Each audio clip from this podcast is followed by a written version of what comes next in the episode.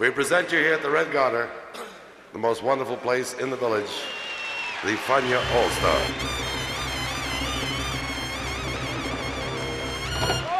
La hora faniática.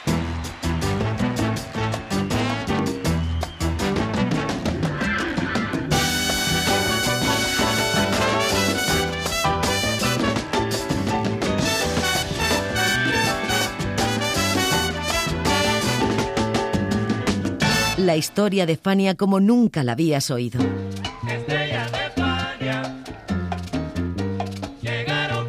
La sorprendente historia de Fania Records.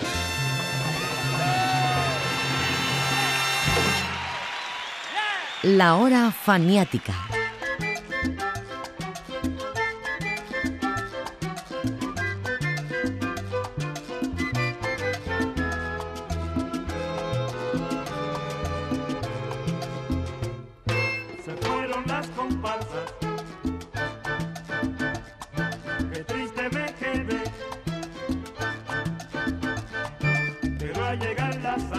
La semana anterior contábamos como un empresario de las noches neoyorquinas apodado Jack Hook y Roal Mercado, su socio para las sesiones latinas de su club estrella Reed Garter, convencieron a Jerry Masucci para que montara una fiesta con todos los músicos de su sello discográfico Fania Records. También contábamos cómo Hook llegaba a ese 1968 con un pasado tempestuoso, producto de sus relaciones con personajes como Monty Kay, Morris Levy, Symphony Sid este último maestro de ceremonias del concierto que finalmente se pudo realizar. La semana anterior hablábamos de los preámbulos de Fania All Stars Live at the Reed Garter y hoy contaremos los pormenores del show. Bienvenidos a la hora faniática. Right. This thing was written by Charlie Palmieri. It's called Kickapoo Joy Juice.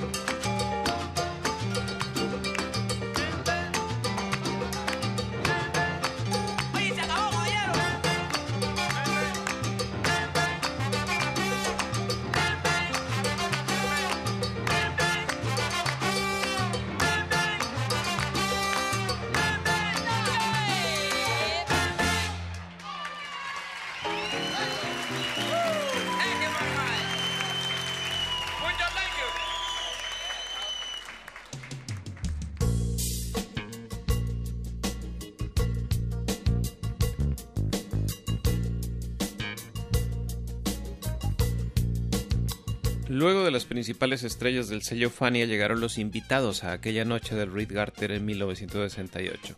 Tito Puente, Bobby Rodríguez y Santos Colón. Eddie Palmieri, José Rodríguez y Barry Rogers. Ricardo Rey, Bobby Cruz y Ray Maldonado. Jimmy Sabater y Dolores Brooks saca La La, famosa por haber sido integrante del grupo vocal femenino The Crystals. La La se había convertido al Islam con el nombre de Shakina Muhammad pero conservaba su nombre artístico para aceptar contratos como este. De hecho, ella, más que una invitada, fue por contrato. Lala llegó a Reed Garter por obra y gracia de Mercado, quien la vio cantando a Aquarius durante el montaje de la ópera Rock Hair, que pretendía llegar a Broadway y estaba haciendo el circuito off obligatorio para cualquier obra. En diciembre del 67, Hair se había presentado en un club de la calle 52 conocido como Chita, y cuya programación llevaba a Mercado. Let the sun shine in. How can people be so cruel? Easy to be cold.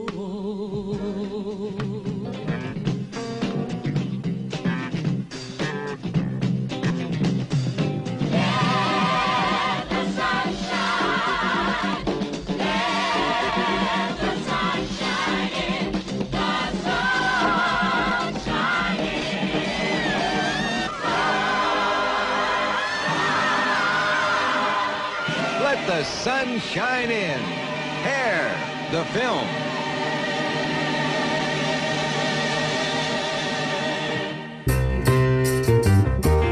Oye Colombia, ahí viene Richie Ray con su música yeye. Yo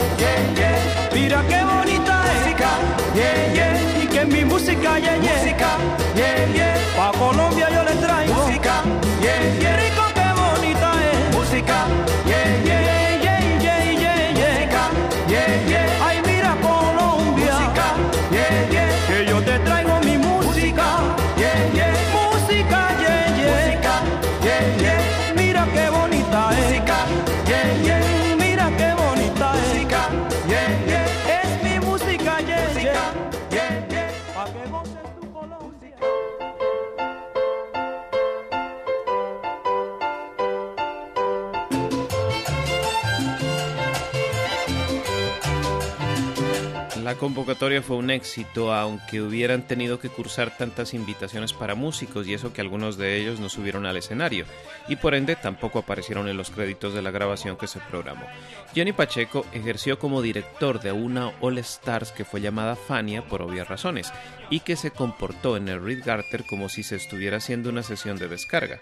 Años atrás, el hecho de no figurar como codirector de la Alegre All Stars fue uno de los motivos que llevaron a Pacheco a dejar el sello de Al Santiago.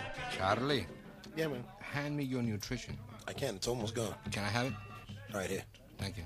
Uh, Charlie, where's Izzy? I don't know. Just give me back the bottle. Okay.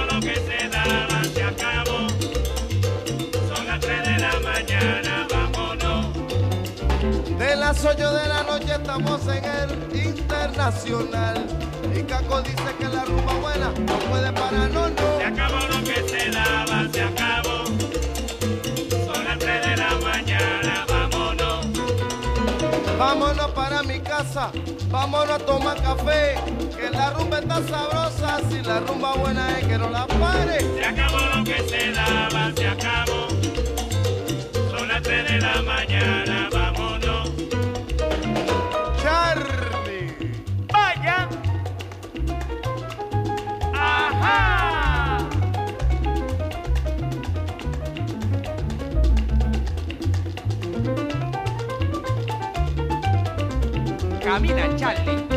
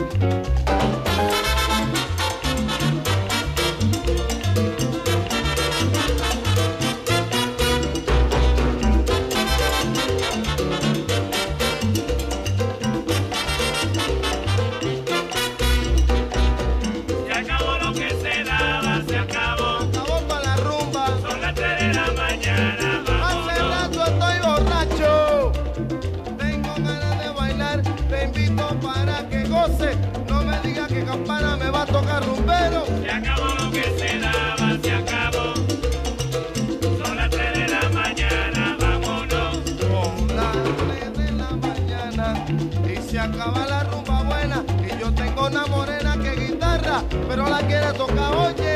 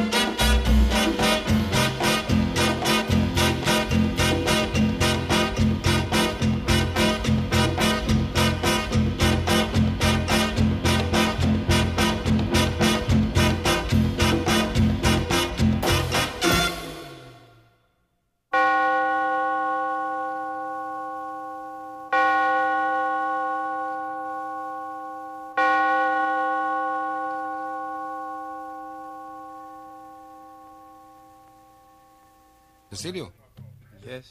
can I have it? La hora faniática. ¡Que viva la música! Land Music Power. Yeah.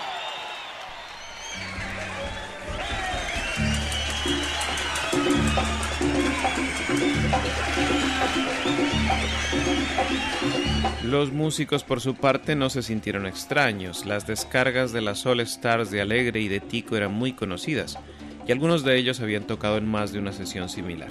Pacheco compuso cinco piezas con ese concepto, introducción, montuno y descarga con alternancia de improvisaciones, una jam session con entrada pagada por cerca de 800 personas.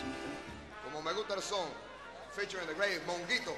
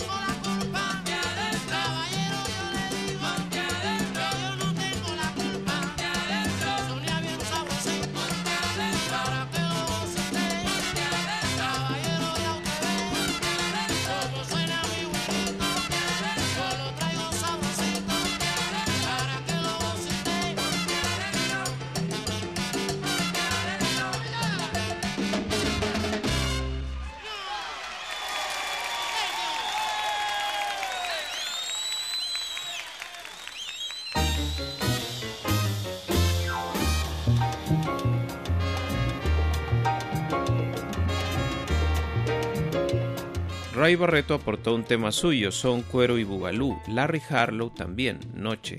Se usó un bugalú de Charlie Palmieri, que capó Joe Juice y Ricardo Rey remató el repertorio con otro bugalú que terminó siendo una variante de sus grabaciones recientes, Richie's Back. Pero todo de la misma manera, de modo que a pesar de que el show fue presentado por Symphony Sid como un concierto de la Fanny All Stars y Johnny Pacheco enumeró a los integrantes que arrancaron, al final acabaron tocando otros.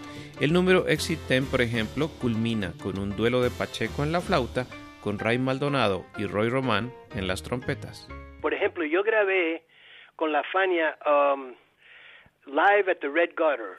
Ajá, entonces el final, el exit theme de esa canción, ese era Ray Maldonado y yo tocando ese, tocando ese tema.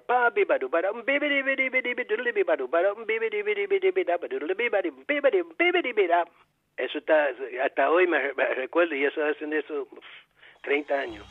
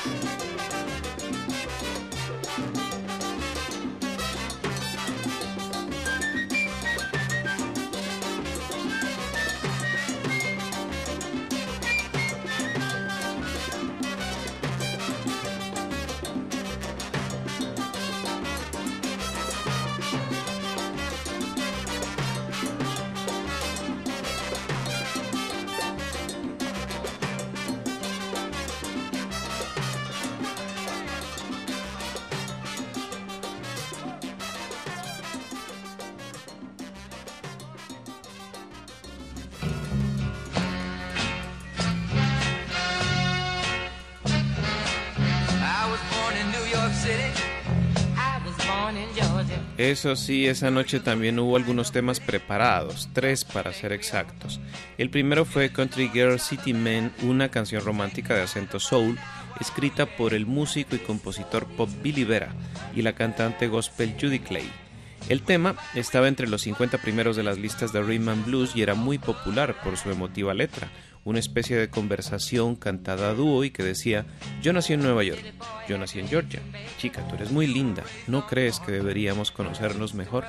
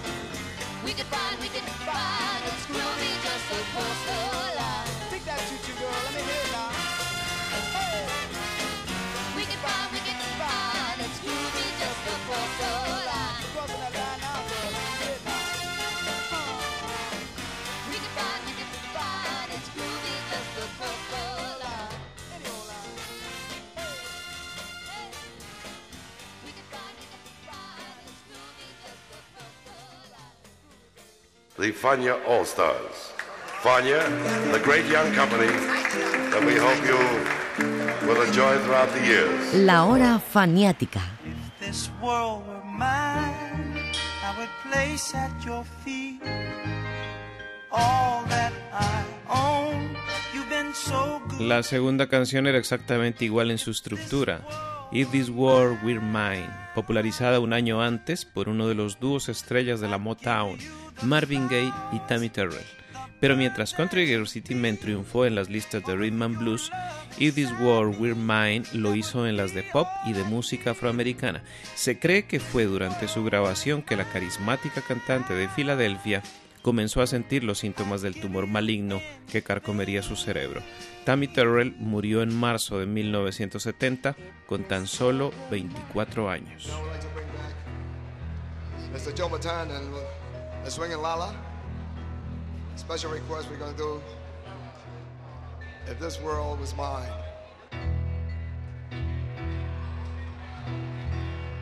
If this world were mine.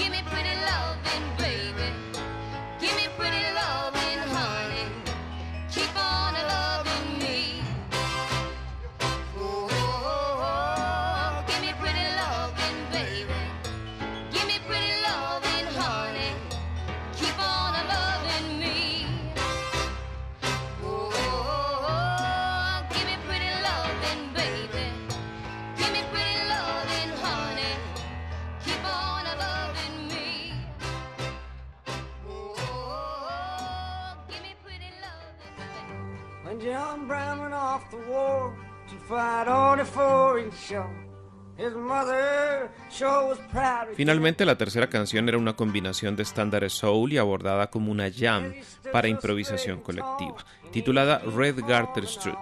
Con esta y con las anteriores quedaba demostrado que la intención de Masucci era darle una nueva línea de acción a Fania Records, soul y rhythm and blues. Por eso quería que Joe Batan y Lala cantaran juntos, pero la idea no funcionó, lo que en parte fue debido a la escasa acogida del álbum doble, resultado del concierto, y cuya grabación estuvo a cargo de Richard Alderson.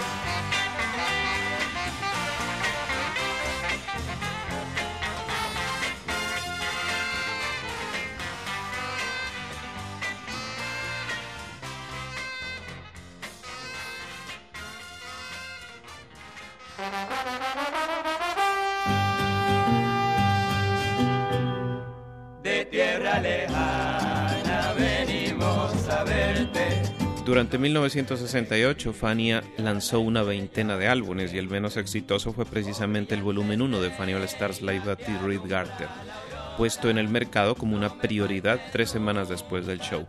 Un poquito más vendedor, aunque no mucho, resultó el volumen 2, pero ello se debió a que salió a la venta justo antes de la Navidad y con el tema coral Noche anunciado como canción navideña en la WEVD. Eso sí, como la salsa aún no existía como nombre genérico, el álbum y todos los de Fania Records se presentaban en sus comunicados de prensa como discos de Latin Soul.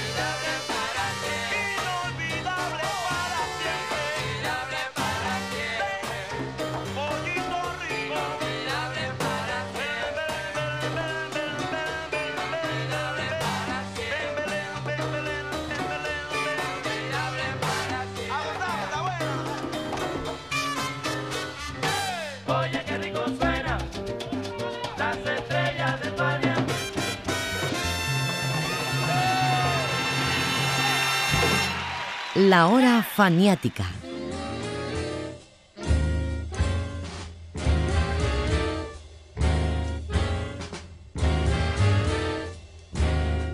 Reed Garter seguiría presentando shows en vivo en los siguientes años y algunos de ellos llegaron a ser grabados como el concierto de Sun Ra en julio del 70.